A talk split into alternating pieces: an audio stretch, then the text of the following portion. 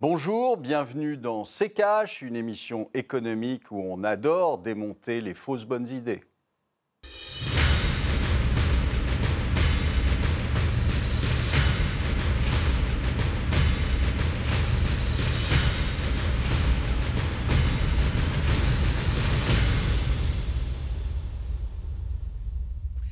Bonjour à tous et bienvenue dans CKH, une émission consacrée cette semaine à l'un des sujets préférés d'Olivier Delamarche, la dette. Bonjour Olivier. Bonjour Estelle. Faut-il effacer la dette détenue par la BCE C'est la question à laquelle on va tenter de répondre cette semaine dans cette émission. Pour en parler, nous sommes en liaison avec Nicolas Dufresne, directeur de l'Institut Rousseau. Bonjour Monsieur Dufresne, merci beaucoup d'avoir accepté notre invitation. Bonjour à vous, merci euh, de votre invitation pour parler de, ce sujet important. Merci. L'année dernière, une centaine d'économistes de 13 pays européens appelaient à un effacement des dettes des États détenus par la Banque centrale européenne.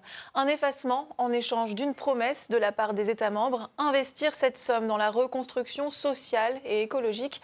Une demande louable, mais dans les faits, est-ce possible? Élément de réponse avec le tiroir cash d'Antoine Vassas.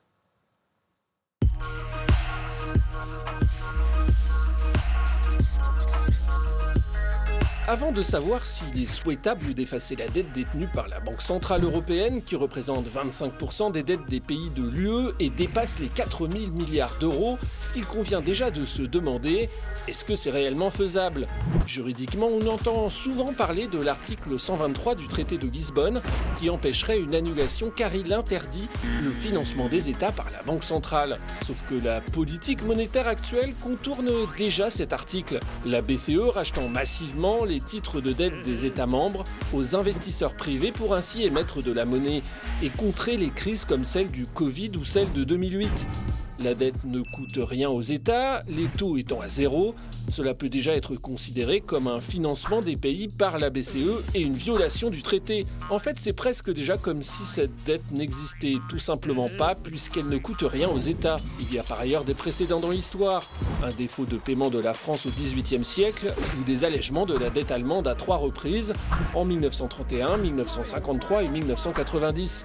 Mais le plus emblématique est le cas de l'Argentine qui au début des années 2000 a réussi à faire annuler sa dette pour contrer une forte inflation. Les détracteurs argueront que 20 ans plus tard, l'Argentine est toujours empêtrée dans ses problèmes de dette et que l'annulation passée n'a pas servi à grand-chose. Nicolas Dufresne, pour qu'on comprenne bien, annuler la dette détenue par la BCE, est-ce que c'est vraiment juridiquement faisable?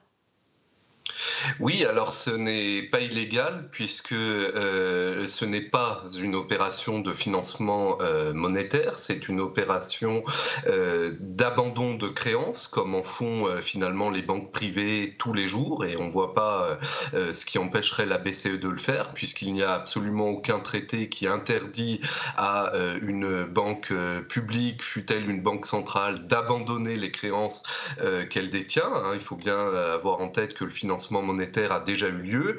Alors, euh, ce n'est pas illégal, mais bien sûr, ce n'est pas non plus prévu expressément par les traités, c'est-à-dire qu'on est dans une zone grise puisque euh, on se retrouve dans une situation inédite puisque le traité de Maastricht dès l'origine euh, de la fondation de l'euro voulait précisément éviter une situation dans laquelle la Banque centrale se retrouverait euh, détentrice de plusieurs euh, milliers de milliards euh, d'euros de dettes des États membres de la zone euro. Donc c'est une situation que les, les rédacteurs du traité n'avaient évidemment pas anticipée, qui n'aurait pas dû se produire et qui montre que finalement déjà la pratique est au-delà du droit. Et donc, l'annulation ne serait pas plus illégale, comme il a été dit dans votre sujet, que tout ce qui a été fait jusqu'à maintenant en termes euh, de politique monétaire, comme nous l'appelons non conventionnelle, c'est-à-dire en dehors des conventions. Olivier, vous êtes d'accord avec ce qui... Pour moi, ce n'est pas un problème juridique. Euh, L'Europe... Euh, euh, euh, et, les pays européens s'assoient sur les traités depuis, euh, depuis, le, depuis 2008. On n'a même pas besoin de remonter. Ce n'est pas une histoire de Covid ou quoi que ce soit. C'est depuis 2008, on a fait fi de tous les, de toutes les, de tous les traités. Donc, ce n'est pas un problème juridique, c'est un problème économique. mais pas du tout un problème juridique. Après, vous savez, le, qui fait la loi C'est la Commission européenne, c'est les, les, pays. Donc, s'ils ont besoin de la changer, ils la changeront. et, et croyez-moi, ça fait suffisamment longtemps que la BCE euh, fait des choses qui n'étaient absolument pas prévues au départ pour que euh, ça, ne, ça ne change rien. Mais le problème, il n'est pas, je vous dis, il n'est pas au niveau juridique. Au niveau juridique, ce n'est pas un souci. C'est au niveau économique que ça pose un problème. Mais euh, certains pensent qu'il n'y a aucune conséquence à ça. En revanche, il y en a. Et il y en a des lourdes. Donc euh, c'est pour ça que c'est une très mauvaise idée.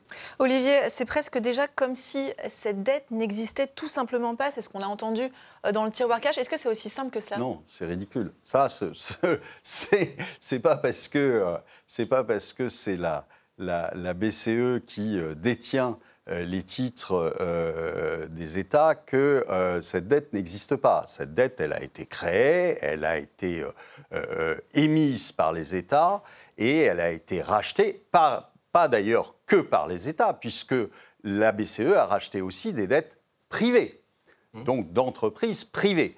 Donc euh, ces dettes ont été émises, ces dettes ont une réalité, euh, ce pas des dons, c'est des dettes. Hein. Il y a une petite différence d'écriture, de, hein, mais qui a son importance. C'est pas la même chose. Donc une dette, normalement, c'est amené à être remboursée. Hein. Euh, euh, et, donc, euh, dire qu'elle n'existe pas, c'est une bêtise. la deuxième chose qu'il faut, la deuxième chose qu'il faut dire là-dessus, c'est que à, propos du consensus des États, vous n'aurez jamais le consensus de l'Allemagne. D'accord? L'Allemagne n'est pas du tout dans, cette, euh, dans cet esprit-là. L'Allemagne, je vous rappelle, a une dette qui est autour de 65%, euh, 68%, euh, donc très très loin de tous les autres. Hein. et, donc, elle ne verrait pas, je suppose, d'un bon oeil qu'on annule les dettes dans les pays qui n'ont absolument rien fait pour la maîtriser, comme la France, comme l'Italie, comme l'Espagne et, compagnie. Donc, je pense que euh, le jour où vous aurez euh, l'accord de l'Allemagne, euh, les poules auront des dents. Nicolas Dufresne, vous vouliez réagir à ce que disait Olivier? Oui, alors sur deux points. Euh, déjà sur le constat que euh, c'est pas parce que la BCE détient une dette qu'elle euh, n'existe pas. je suis tout à fait d'accord et c'est d'ailleurs bien pour ça qu'on propose une annulation de, des, dettes détenues par, par la BCE parce que c'est une erreur que font beaucoup, y compris d'économistes. Ils considèrent que parce que la BCE reverse une partie des intérêts qu'elle perçoit sur ses dettes publiques aux États, c'est comme si la dette n'existait n'existait pas parce que les États font rouler leurs dettes. C'est complètement faux. Les, États doivent rembourser euh, euh, l'argent qu'ils ont emprunté à la BCE et lorsqu'ils remboursent cet argent, cet argent est détruit, c'est-à-dire exactement euh, de, de, la façon dont ça se passe dans le système bancaire traditionnel. Quand vous remboursez un prêt qui a été créateur de monnaie, la, la, créance est détruite et la monnaie avec. Et donc ça le, remboursement de cette dette pèse sur euh, le, j'allais dire, sur euh, les finances publiques et sur la capacité des finances publiques à financer d'autres euh, dépenses, notamment euh, pour euh, la transition écologique. Maintenant, sur le consensus nécessaire au niveau européen, ou en tout cas la large majorité, oui, évidemment qu'il y aura des difficultés, mais toutes ces difficultés sont propres finalement au, fonctionnement de, de l'union économique et monétaire. Elles ne sont pas nouvelles. Il y a les pays frugaux, les pays qui ont plus intérêt à, à avoir des politiques politique monétaire euh, progressiste. Et finalement euh, on retrouve ce même euh, clivage aussi sur ces questions-là, même si on a eu, vous avez rappelé la tribune des 150 économistes l'année dernière qui se sont prononcés en faveur de cette solution, il y avait plusieurs Allemands, des Néerlandais, des Belges, des Danois donc des, des, euh, personnes des, pays du Nord. La question, c'est est-ce qu'on sait toujours au, au, nine euh, euh, allemand Moi, je crois que non. il y a un moment, il faut qu'on comprenne aussi que les Allemands bénéficient très fortement de l'existence de l'euro, puisque si il n'y avait pas l'euro, la valeur du marque, étant donné les excédents commerciaux extrêmement important de l'Allemagne, la valeur du marque sans l'euro s'envolerait, ce qui plomberait euh, immédiatement son, euh, ses, excédents euh, commerciaux. Et donc, il y a là des, des, enjeux de négociation avec l'Allemagne qu'il faut avoir en tête. Et d'ailleurs, on voit bien qu'aujourd'hui, sur les fameuses règles de Maastricht, donc les 3% de déficit public et les 60% de dette, aujourd'hui, l'Allemagne est prête à des compromis.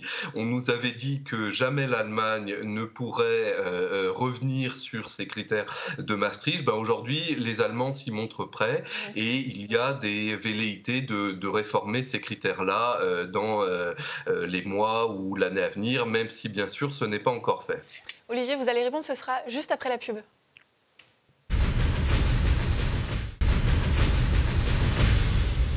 Bienvenue dans C'est Si vous nous rejoignez au sommaire cette semaine, faut-il effacer la dette détenue par la BCE Et pour en parler, nous sommes avec Nicolas Dufresne, directeur de l'Institut Rousseau. Olivier, une réaction à ce que euh, disait Monsieur Dufresne juste avant la pub, notamment euh, sur l'Allemagne qui était, euh, qui était prête à des compromis selon lui. Je vous voyais faire non de la tête non, parce qu'ils sont prêts à céder sur, sur certaines choses qui ne, ne trouve pas importante. En revanche, euh, je suis absolument désolé de vous dire que c'est quand même l'Allemagne qui dirige et la BCE et, euh, et l'Union européenne. C'est pas parce que euh, M. Macron là est allé faire le, beau à la tribune de l'Europe hein, et qu'il a pris la présidence qu'il dirige quoi que ce soit. On dirige quand on a les sous.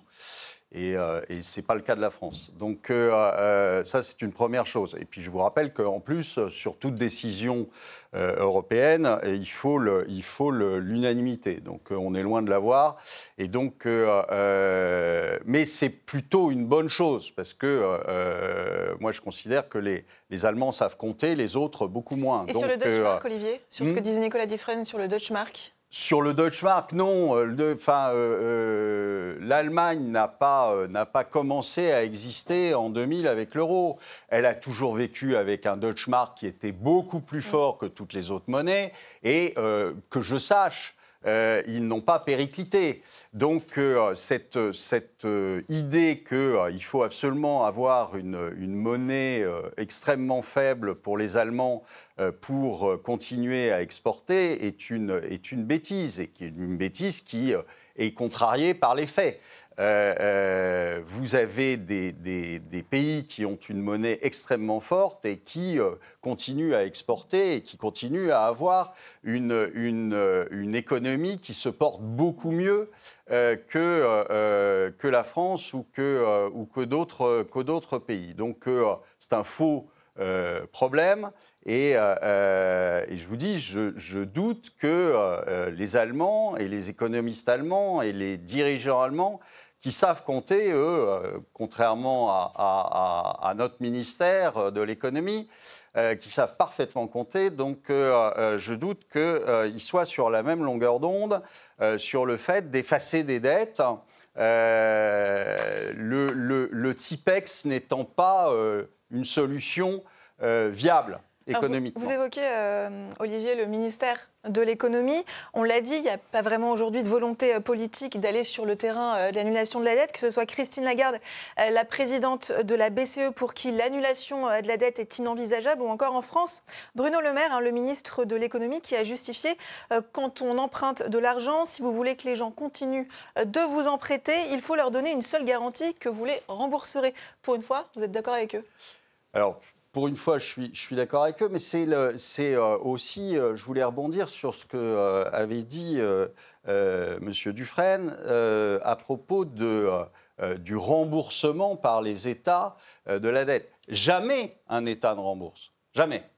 D'accord Il roule, il roule ses emprunts mais il ne rembourse. Mais ça n'empêche pas qu'il rembourse. Non, mais il ne rembourse pas, puisqu'il émet une dette pour pour rembourser celle qui arrive à échéance. Alors, je suis désolé, mais ça fait, ça fait quand même des, dizaines d'années qu'on fait ça, donc il n'y a pas de remboursement en fait, il y a simplement une, une, une, une, position qui est roulée. Et quand elle est roulée, elle ne se rembourse pas. C'est-à-dire qu'on émet, on émet un emprunt qui sert à, en effet, éteindre le, le, le la, dette précédente et qui nous fait repartir sur 10 ans mais euh, ça ne s'appelle pas un remboursement de dette. Alors allez-y Nicolas. Si, si.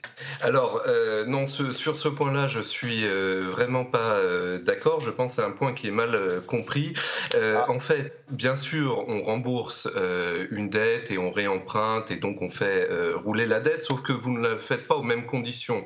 Par exemple, aujourd'hui, on voit des taux qui sont en train de remonter. Donc quand vous devez faire rouler 2000 milliards d'euros de dette publique à taux zéro ou à 1 ou 2 ou 3 bah, ce n'est pas du tout la même chose. Ce n'est pas du tout la même chose.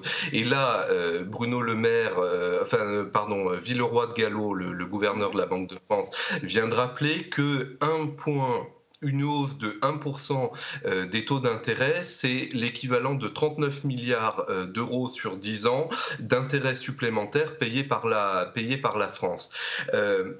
Moi, je voudrais quand même rappeler que depuis 1974, la France a payé plus de 2000 milliards d'euros d'intérêts aux banques privées. Donc ça pose la question quand même du euh, financement des États et notamment du financement monétaire des États.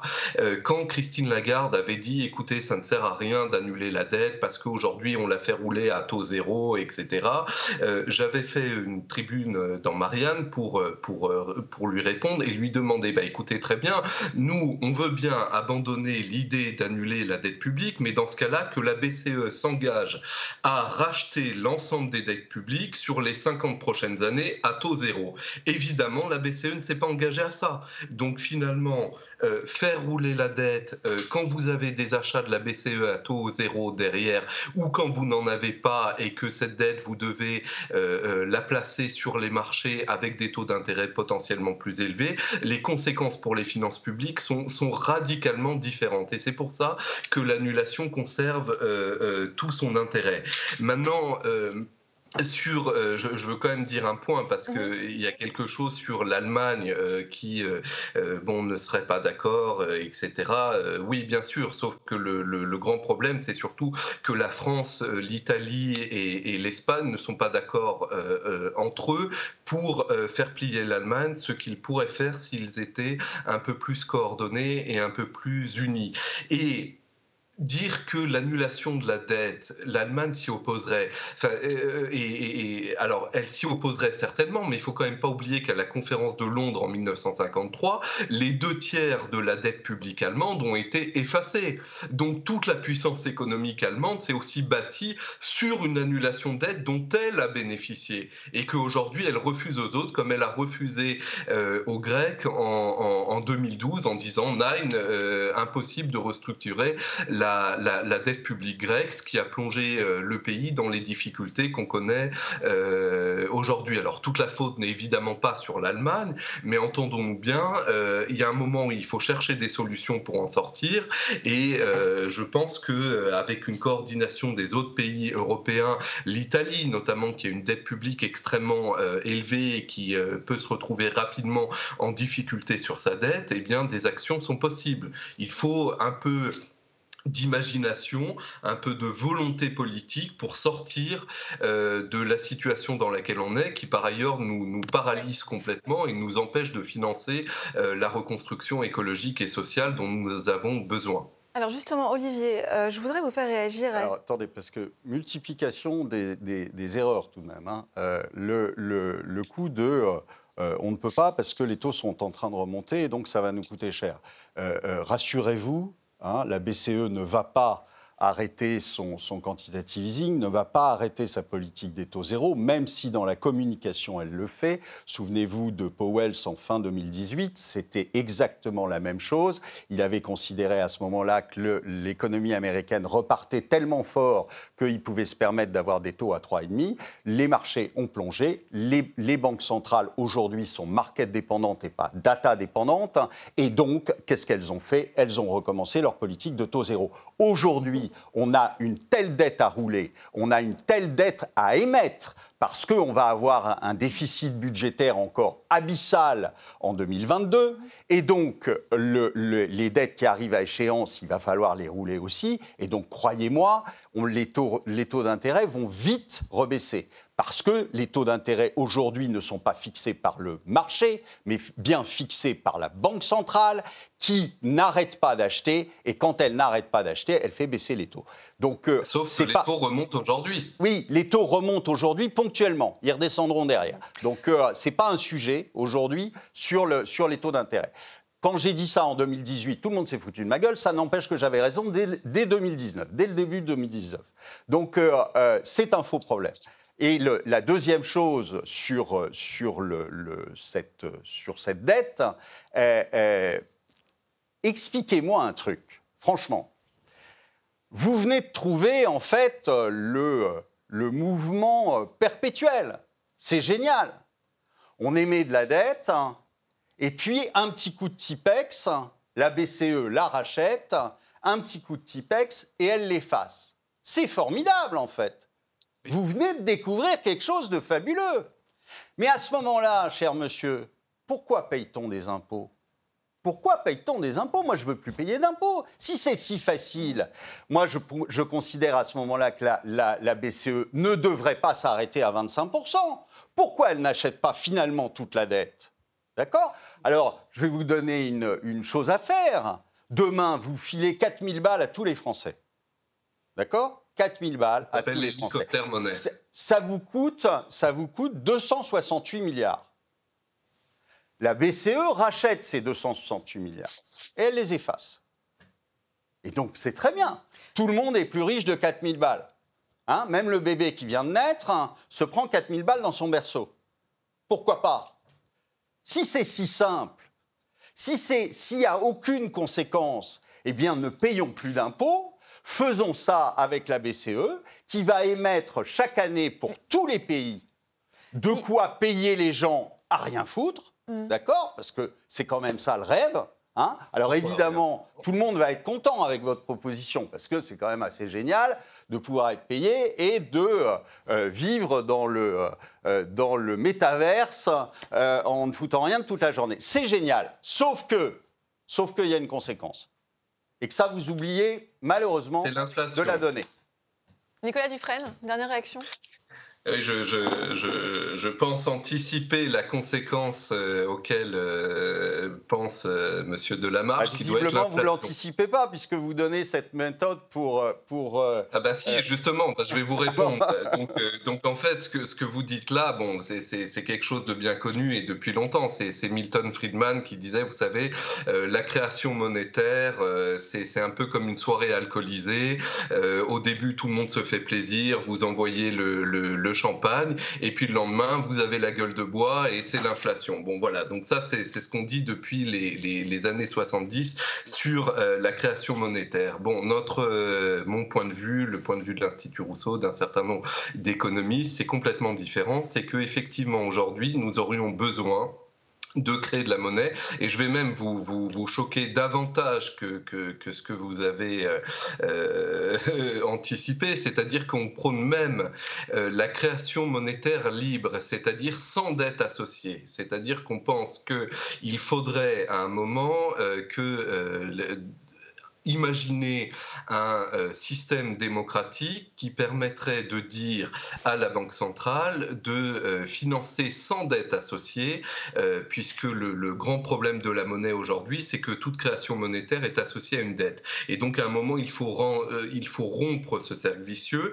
et pouvoir avoir une partie de la monnaie, une petite partie de la monnaie, bien évidemment, qui soit créée sans dette pour financer des objectifs économiques et, et sociaux, et notamment la reconstruction écologique. C'est une proposition qui avait été faite, notamment, euh, on l'a oublié, au début des années 80 y compris par euh, des, économistes et des députés de droite à l'époque, euh, qui euh, disaient qu'il il fallait créer une troisième section dans la loi de finances pour avoir une création monétaire libre et donc financer des dépenses, des dépenses d'intérêt général. Alors évidemment, le, problème de, de, de, l'inflation, alors moi je ne suis pas pour l'hélicoptère monnaie, hein, comme vous avez dit, qui consisterait à distribuer 4000 euros à le monde. Pourquoi je ne suis pas pour l'hélicoptère monnaie? Parce que l'hélicoptère monnaie, elle conduit à reproduire les formes de l'activité économique et non pas à les transformer. Or, ce qu'il faut faire avec la création monétaire, c'est transformer euh, l'activité économique et notamment verdir l'économie. C'est pour ça qu'il faudrait créer une partie de monnaie qui vienne financer des investissements écologiques qui ne sont aujourd'hui pas financés euh, parce qu'ils ne sont pas assez rentables ou parce qu'ils sont rentables à trop long terme. Et tout ça créerait de l'emploi, créerait de l'activité et créerait de la compétitivité pour notre pays. Parce qu'aujourd'hui, il faut bien comprendre que, euh, c'est l'INSEE qui le dit, il faudrait 60 milliards d'euros d'investissement en plus chaque année pour euh, euh, financer ce dont on a besoin en matière de transition écologique. Ces 60 milliards d'euros, on, on, ne les trouve pas. Et donc, je, je termine par là. la création monétaire, vous savez, ce que vous dites là, c'est finalement très aligné avec ce que dit la Banque Centrale Européenne. Vous savez, dans les murs de la Banque Centrale Européenne à Francfort, il y a une fresque, la fresque du Faust II de Goethe, qui euh, décrit une scène où le diable, Méphistophélès, vient conseiller l'empereur euh, du Saint-Empire romain pour créer de la monnaie et lui dire attention surtout, ne, ne créez pas de la monnaie pour le peuple parce que l'inflation, euh, c'est le diable. Et voilà, donc c'est cette position et c'est cette position que nous contestons que je conteste. Je pense qu'aujourd'hui, la création monétaire peut être un outil euh, majeur pour le développement économique. Merci, merci beaucoup euh, Nicolas Dufresne d'avoir été parmi nous dans cette émission. Je rappelle que vous êtes euh, directeur de l'Institut Rousseau. Merci. Merci Olivier, c'est la fin de cette émission. Merci euh, de l'avoir suivi. Pour voir ou revoir nos précédents numéros, rendez-vous sur notre site internet à l'adresse rtfrance.tv et n'oubliez pas euh, de réagir à cette émission sur les réseaux sociaux avec le hashtag RT4Cash. On se quitte avec euh, votre mot de la fin, Olivier. Eh bien écoutez, j'ai peur qu'à force de vouloir verdir tout, on jaunisse.